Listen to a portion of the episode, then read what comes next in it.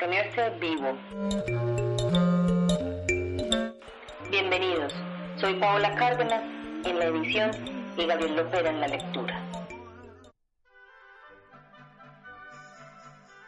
Las mil y una noches. Pero cuando llegó la noche número 15, ella dijo, llegaba a saber, oh rey afortunado, que el tercer Saaluk, mientras permanecían sentados y cruzados de brazos los demás, vigilados por los siete negros que tenían en la mano el alfanje desnudo, prosiguió dirigiéndose a la dueña de la casa. Invoqué pues el nombre de Alá, le imploré y me absorbí en el éxtasis de la plegaria, y cuando el viento cambió por orden del Altísimo, logré subir a lo más alto de la montaña, agarrándome como pude a las rocas y excavaciones, y mi alegría por hallarme en salvo llegó hasta el límite de la alegría.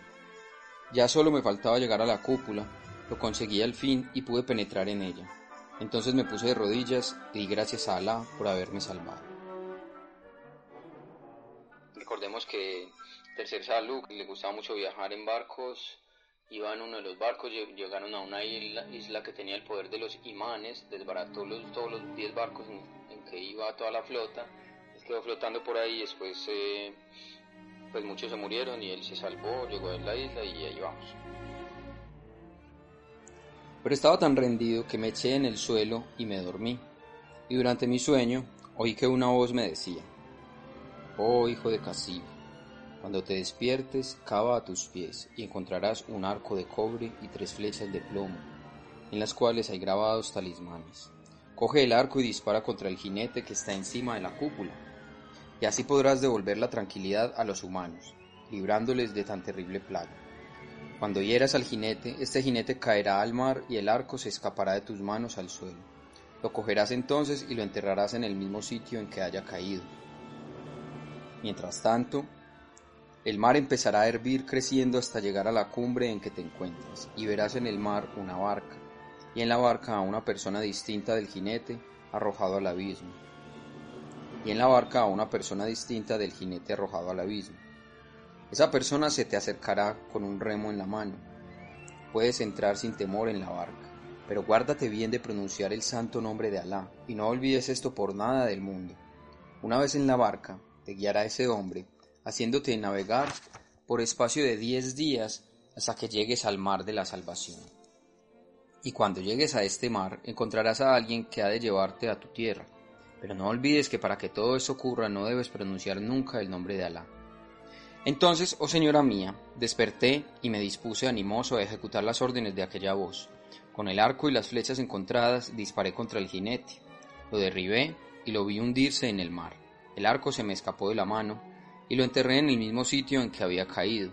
Enseguida el mar se agitó, hirvió y se desbordó, llegando hasta la cumbre en que yo me hallaba y a los pocos instantes vi en medio del mar una barca que se dirigía hacia la costa. Entonces di gracias a Alá el Altísimo, y al aproximarse la barca advertí en ella a un hombre de bronce que llevaba en el pecho una chapa de plomo con nombres y talismanes grabados. Y cuando la barca llegó, entré en ella, pero sin decir palabra. Y el hombre de bronce me condujo durante un día, durante dos, durante tres, y así sucesivamente hasta diez días. Entonces vi unas islas a lo lejos, aquello era la salvación. Y me alegré hasta el límite de la alegría, pero tanta era la plenitud de mi emoción y de mi gratitud hacia el Altísimo que pronuncié el nombre de Alá y lo glorifiqué exclamando, Allahu Akbar, Allahu Akbar. Dios es todopoderoso, fórmula usada para glorificar a Dios. Pero apenas dije tan sagradas palabras, el hombre de bronce se apoderó de mí, me arrojó al mar y hundiéndose a lo lejos desapareció. Estuve nadando hasta el anochecer, en que mis brazos quedaron extenuados y rendido todo mi cuerpo. Entonces, viendo aproximarse la muerte, dije la Shehada, mi profesión de fe, y me dispuse a morir. Pero en aquel momento, una ola más enorme que las otras vino desde la lejanía como una torre gigantesca, y me despidió con tal empuje que me encontré junto a las islas que había divisado en lontananza. Así lo quiso Alá. Entonces trepé a la orilla, retorcí mi ropa, tendiéndola en el suelo para que se secase, y me eché a dormir, sin despertar hasta por la mañana. Me puse mis vestidos secos, me levanté buscando a dónde ir y me interné en un pequeño valle fértil, recorriéndolo en todas direcciones, y así di una vuelta entera al lugar en que me encontraba, viendo que me rodeaba el mar por todas partes, y me dije, qué fatalidad la mía. Siempre que me libro de una desgracia, caigo en otra peor.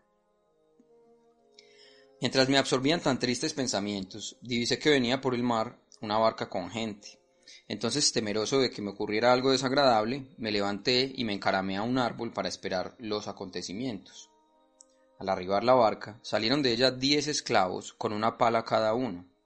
Anduvieron hasta llegar al centro de la isla y allí empezaron a cavar la tierra, dejando al descubierto una trampa. Le levantaron y abrieron una puerta que apareció debajo. Hecho esto, volvieron a la barca, descargando de su interior y echándose a hombros gran cantidad de efectos, pan, harina, miel, manteca, carneros, sacos llenos y otras muchas cosas. Todo, en fin, lo que pueda desear quien vive en una casa. Los esclavos siguieron yendo y viniendo del subterráneo a la barca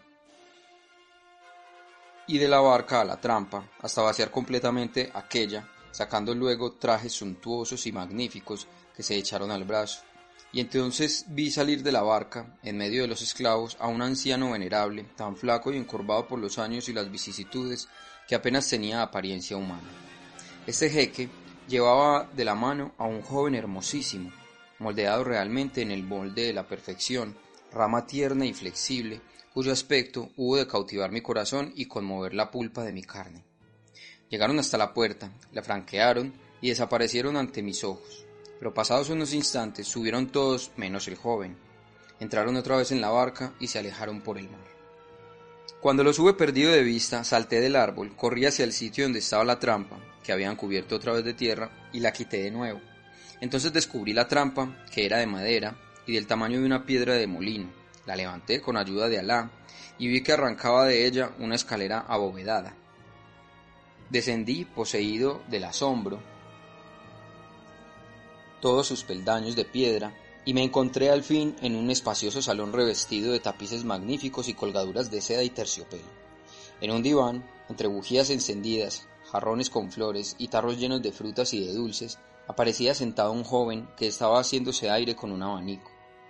Al verme se asustó mucho, pero yo le dije con mi más armoniosa voz, La paz sea contigo. Y él contestó tranquilizándose, y contigo sea la paz, la misericordia de Alá y sus bendiciones. Yo le dije, oh mi Señor, que tu corazón no se alarme. Aquí donde me ves soy rey e hijo de un rey. Alá me ha guiado hasta ti para sacarte de este subterráneo, al cual sin duda te trajeron para que murieses. Pero yo te libertaré, y serás mi amigo, pues me bastó verte para estar predispuesto en tu favor. Entonces el joven, dibujando una sonrisa en sus labios, me invitó a que me sentase junto a él en el diván, y me dijo, Sabe, oh señor mío, que no me trajeron a este lugar para que muriese, sino para librarme de la muerte. Sabe también que soy hijo de un gran joyero, conocido en todo el mundo por sus riquezas y la cuantía de sus tesoros. Las caravanas que van por cuenta suya a lejanos países para vender su pedrería a los reyes y emires de la tierra han extendido su reputación por todas partes. Al nacer yo, siendo ya él de edad madura, le anunciaron los maestros de la adivinación que su hijo habría de morir antes que su padre y su madre. Y mi padre este día, a pesar del regocijo que le había causado mi nacimiento y la felicidad de mi madre, que me dio al mundo después del término de nueve meses por voluntad de Alá, experimentó un dolor muy grande, sobre todo cuando los sabios que habían leído en los astros mi suerte le dijeron, Matará a tu hijo un rey, hijo de otro rey llamado Casib, cuarenta días después de que aquel haya arrojado al mar al jinete de bronce de la montaña magnética. Y mi padre, el joyero, quedó afligidísimo y cuidó de mí, educándome con mucho esmero hasta que hube cumplido los quince años. Pero entonces supo que el jinete había sido echado al mar, y la noticia le apenó y le hizo llorar tanto que en poco tiempo palideció su cara, enflaqueció su cuerpo y toda su persona adquirió la apariencia de un hombre decrépito, rendido por los años y las desventuras. Entonces me trajo a esta morada subterránea, la cual mandó construir para sustraerme a la busca del rey que había de matarme cuando cumpliera yo los quince años. Y yo y mi padre estamos seguros de que el hijo de Casif no podrá dar conmigo en esta isla desconocida. Tal es la causa de mi estancia en este sitio. Entonces pensé yo, ¿cómo podrán equivocarse así los sabios que leen en los astros? Porque por Alá, este joven es la llama de mi corazón y más fácil que matarlo me sería matarme a mí mismo. Y luego le dije, Oh hijo mío, Alá Todopoderoso no consentirá nunca que se quiebre flor tan hermosa. Estoy dispuesto a defenderte y a seguir aquí contigo toda la vida. Y él me contestó, Pasados cuarenta días vendrá a buscarme mi padre, pues ya no habrá peligro. Y yo le dije, por Alá, que permaneceré en tu compañía esos cuarenta días y después le diré a tu padre que te deje ir a mi reino, donde serás mi amigo y heredero del trono. Entonces el mancebo me dio las gracias con palabras cariñosas y comprendía que era en extremo cortés y correspondía a la inclinación que a él me arrastraba.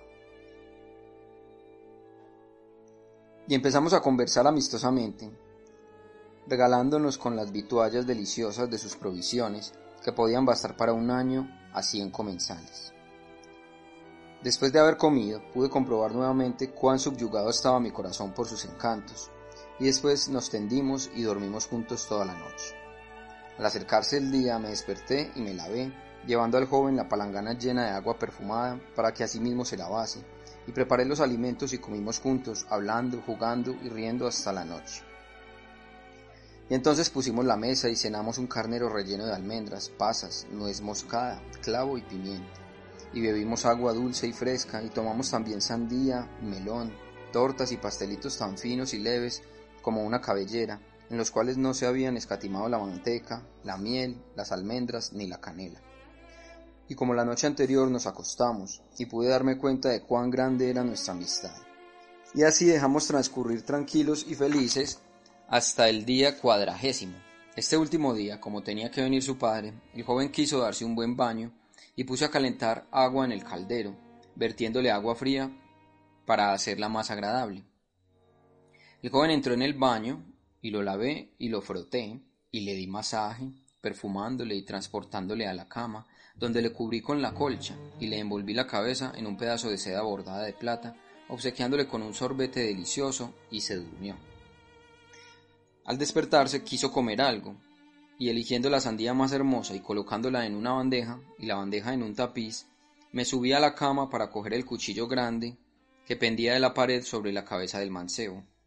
Y he aquí que el joven, por divertirse, me hizo de pronto cosquillas en una pierna, produciéndome tal efecto que caí encima de él sin querer y le clavé el cuchillo en el corazón. Y expiró enseguida. Al ver aquello, oh señora mía, Empecé a golpearme y a gritar y a gemir y me desgarré las ropas, arrojándome desesperado al suelo. Pero mi amigo muerto estaba, cumpliéndose el destino para que no mintieran las predicciones de los astrólogos. Alcé los ojos y las manos hacia el Altísimo y repuse, Oh Señor del universo, si he cometido un crimen, dispuesto estoy a que me castigue tu justicia. En ese momento sentíame animoso ante la muerte. Pero, oh señora mía, nuestros anhelos nunca se satisfacen ni para bien ni para el mal. Entonces, no sintiéndome posible soportar la estancia en aquel sitio, y además, como sabía que el joyero no tardaría en comparecer, subí la escalera, salí y cerré la trampa cubriéndola de tierra como estaba antes. Cuando me vi afuera, me dije, voy a observar ahora lo que ocurra, pero ocultándome porque si no, los esclavos me matarían con la peor muerte y entonces me subí a un árbol copudo que estaba cerca de la trampa y allí quedé en acecho. Una hora más tarde apareció la barca con el anciano y los esclavos. Desembarcaron todos, llegaron apresuradamente junto al árbol y al advertir la tierra recientemente removida, atemorizáronse, quedando abatidísimo el viejo. Los esclavos cavaron apresuradamente y levantando la trampa bajaron con el pobre padre. Este empezó a llamar a, llamar a gritos a su hijo sin que el muchacho respondiera, y le buscaron por todas partes, hallándolo por fin tendido en el lecho con el corazón atravesado. Al verle, sintió el anciano que se le partía el alma, y cayó desmayado. Los esclavos, mientras tanto, se lamentaban y afligían. Después subieron en hombros al joyero, sepultaron el cadáver del joven envuelto en un sudario, transportaron el padre dentro de la barca con todas las riquezas y provisiones que quedaban aún y desaparecieron en la lejanía sobre el mar. Entonces, apenadísimo, bajé del árbol, medité en aquella desgracia, lloré mucho, y anduve desolado todo el día y toda la noche. De repente, noté que iba menguando el agua, quedando seco el espacio entre la isla y la tierra firme de enfrente. Disgracias a Alá, que quería librarme de seguir en aquel paraje maldito, y empecé a caminar por la arena invocando su santo nombre. Llegó en esto la hora de ponerse el sol. Vi de pronto aparecer muy a lo lejos como una gran hoguera, y me dirigí hacia aquel sitio, sospechando que estarían cociendo algún carnero. Pero al acercarme, advertí que lo que hube tomado por hoguera era un vasto palacio de cobre que se diría incendiado por el sol poniente.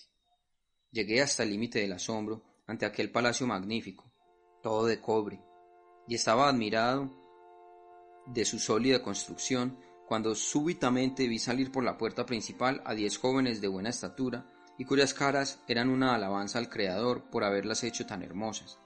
Pero aquellos diez jóvenes eran todos tuertos del ojo izquierdo, y solo no lo era un anciano alto y venerable, que hacía el número once.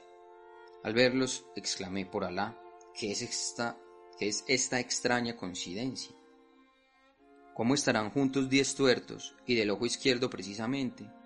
Mientras yo me absorbía en estas reflexiones, los diez jóvenes se acercaron y me dijeron, la paz sea contigo, y yo les devolví el saludo de paz, y hube de referirles mi historia desde el principio hasta el fin, que no creo necesario repetirte, oh señora mía. Al oírla llegaron aquellos jóvenes al colmo de la admiración y me dijeron, Oh Señor, entra en esta morada, donde serás bien acogido. Entré con ellos y atravesamos muchas salas revestidas en telas de raso. En el centro de la última, que era la más hermosa y espaciosa de todas, había diez lechos magníficos formados con alfombra, pero sin colchón, y tan rica como las demás. Y el anciano se sentó en esta, y cada uno de los diez jóvenes en la suya, y me dijeron, Oh Señor, siéntate en el testero de la sala y no nos preguntes acerca de lo que aquí veas. A los pocos momentos se levantó el viejito, salió y volvió varias veces, llevando manjares y bebidas, de lo cual comimos y bebimos todos. Después recogió las sobras el anciano y se sentó de nuevo, y los jóvenes le preguntaron, ¿Cómo te sientas sin traernos lo necesario para cumplir nuestros deberes? Y el anciano, sin replicar palabra, se levantó y salió diez veces, trayendo cada vez sobre la cabeza una palangana cubierta con un paño de raso y en la mano un bol, que fue colocando delante de cada joven. Y a mí no me dio nada, lo cual hubo de contrariarme. Pero cuando levantaron las telas de raso, vi que las jofainas solo contenían ceniza, polvo de carbón y col. K-H-O-L la tinta esa que ponían en los ojos. Se echaron la ceniza en la cabeza, el carbón en la cara y el col en el ojo derecho, y empezaron a lamentarse y a llorar mientras decían, sufrimos lo que merecemos por nuestras culpas y nuestras desobediencias. Y aquella lamentación prosiguió hasta cerca del amanecer. Entonces se lavaron en nuevas palanganas que les llevó el viejito, se pusieron otros trajes y quedaron como antes de la extraña ceremonia. Por más que aquello, oh señora mía, me asombrase con el más considerable asombro, no me atreví a preguntar nada, pues así me lo habían ordenado. Y a la noche siguiente hicieron lo mismo que la primera, y lo mismo a la tercera y a la cuarta. Entonces yo no pude callar más y exclamé, Oh mis señores, os ruego que me digáis por qué sois todos tuertos y a qué obedece el que os echéis por la cabeza la ceniza, carbón y col, pues por Alá, prefiero la muerte a la incertidumbre en que me habéis sumido. Entonces ellos replicaron, ¿sabes que lo que pides es tu perdición? Yo contesté, venga mi perdición antes que la duda. Pero ellos me dijeron, cuidado con tu ojo izquierdo. Yo respondí, no necesito el ojo izquierdo si he de seguir en esta perplejidad. Y por fin exclamaron, cúmplase tu destino. Te sucederá lo que nos sucedió. Mas no te quejes, que la culpa es solo tuya. Y después de perdido el ojo izquierdo no podrás venir con nosotros, porque ya somos diez y no hay sitio para el undécimo. Dicho esto, el anciano trajo un carnero vivo, lo degollaron, le arrancaron la piel y después de limpiarla cuidadosamente me dijeron, vamos a coserte dentro de esa piel y te colocaremos en la azotea del palacio. El enorme buitre llamado Rock, capaz de arrebatar a un elefante, te levantará hasta las nubes, tomándote por un carnero de veras, y para devorarte te llevará a la cumbre de una montaña muy alta, inaccesible a todos los seres humanos. Entonces con ese cuchillo de que puedes armarte, rasgarás la piel de carnero, saldrás de ella, y el terrible rock que no ataca a los hombres desaparecerá de tu vista. Echa después a andar hasta que encuentres un palacio diez veces mayor que el nuestro y mil veces más suntuoso. Está revestido de chapas de oro. Sus muros se cubren de pedrería, especialmente de perlas y esmeraldas. Entra por una puerta abierta a todas horas, como nosotros entramos una vez, y verás lo que vieres. Allí nos dejamos todos el ojo izquierdo. Desde entonces soportamos el castigo merecido y expiamos nuestra culpa haciendo todas las noches lo que viste. Esa es en resumen nuestra historia, que más detallada llenaría todas las páginas de un gran libro cuadrado. Y ahora, cúmplase tu destino. Y como persistiera en mi resolución, diéronme el cuchillo, me cosieron dentro de la piel del carnero, me colocaron en la azotea y se marcharon. Y de pronto noté que cargaba conmigo el terrible rock, remontando el vuelo, y en cuanto comprendí que me había depositado en la cumbre de la montaña, rasgué con el cuchillo la piel que me cubría y salí de debajo de ella, dando gritos para asustar al, al terrible rock. Y se alejó volando pesadamente y vi que era todo blanco, todo ancho como diez elefantes y más largo que veinte camellos. Entonces eché a andar muy deprisa, pues me torturaba la impaciencia por llegar al palacio.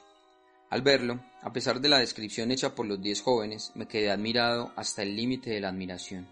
Era mucho más suntuoso de lo que me habían dicho, la puerta principal, toda de oro, por la cual entré, tenía a los lados noventa y nueve puertas de maderas preciosas, de aloe y de sándalo.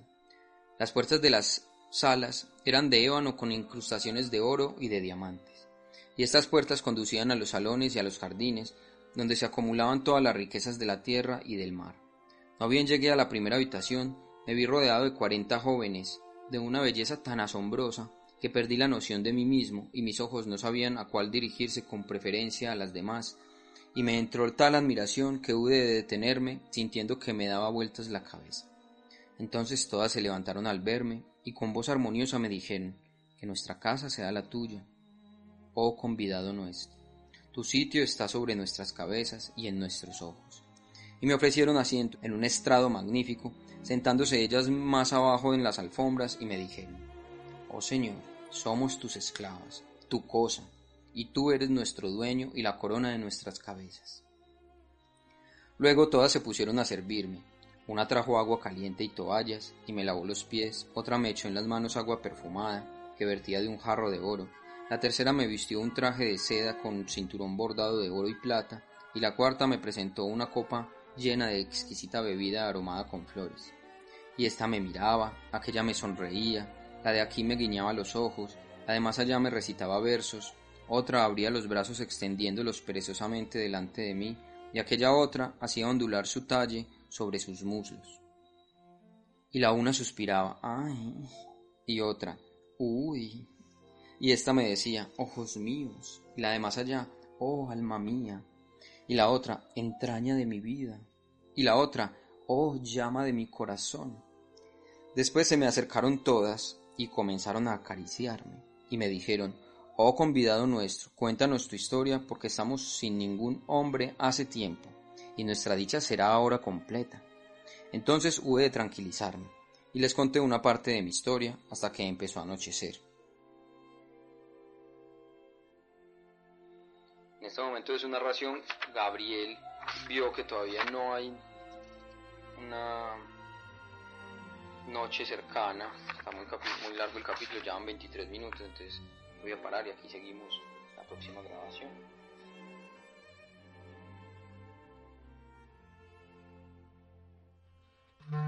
Mm-hmm.